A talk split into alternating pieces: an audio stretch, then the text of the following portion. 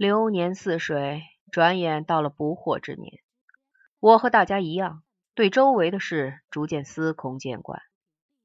过去的事儿过去了，未过去的事也不能叫我惊讶。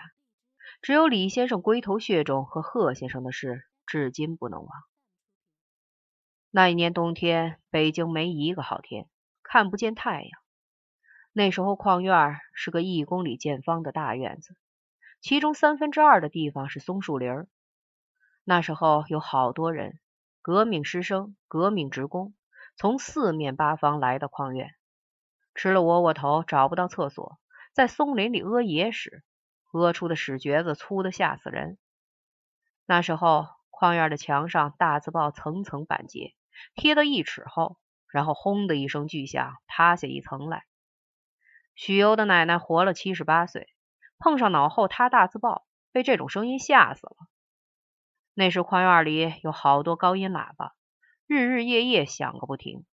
后来我们的同龄人都学不好英文，耳朵不好，听不见清辅音。那时候烂纸特多，有很多捡烂纸的孩子，驾着自制的小车，在马路上做优美之滑行。那时有很多疯子被放出来，并且受到崇拜。那时我刚过了有志之年，瞪大了眼睛，把一切都看在眼里。如果我要把这一切写出来，就要用十笔。我现在还没有这种笔，所以我叙述我的似水流年，就只能谈谈龟头血肿和贺先生跳楼这两件事都没在我身上发生，真是万幸，但也和我大有关系。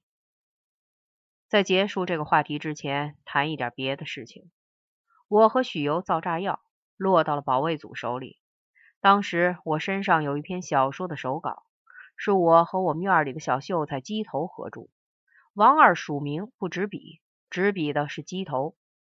他犯了大错误，写小说用了真名，里面谈到了矿院朱好汉的名次，还提到了我们的各种丰功伟绩，飞檐走壁、抛砖打瓦之类。最不该的是，把我砸凤师傅窗子的事儿都写上了。而后来，我正是落到了凤师傅的手里，他把我的腰都打坏了。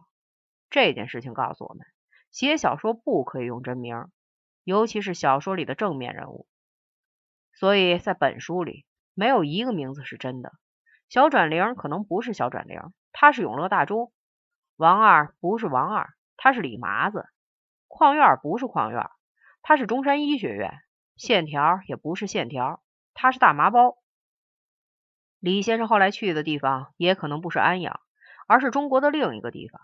人名不真，地点不真，唯一真实的是我写到的事儿。不管是龟头血肿，还是贺先生跳楼，都是真的。我编这种事儿干什么？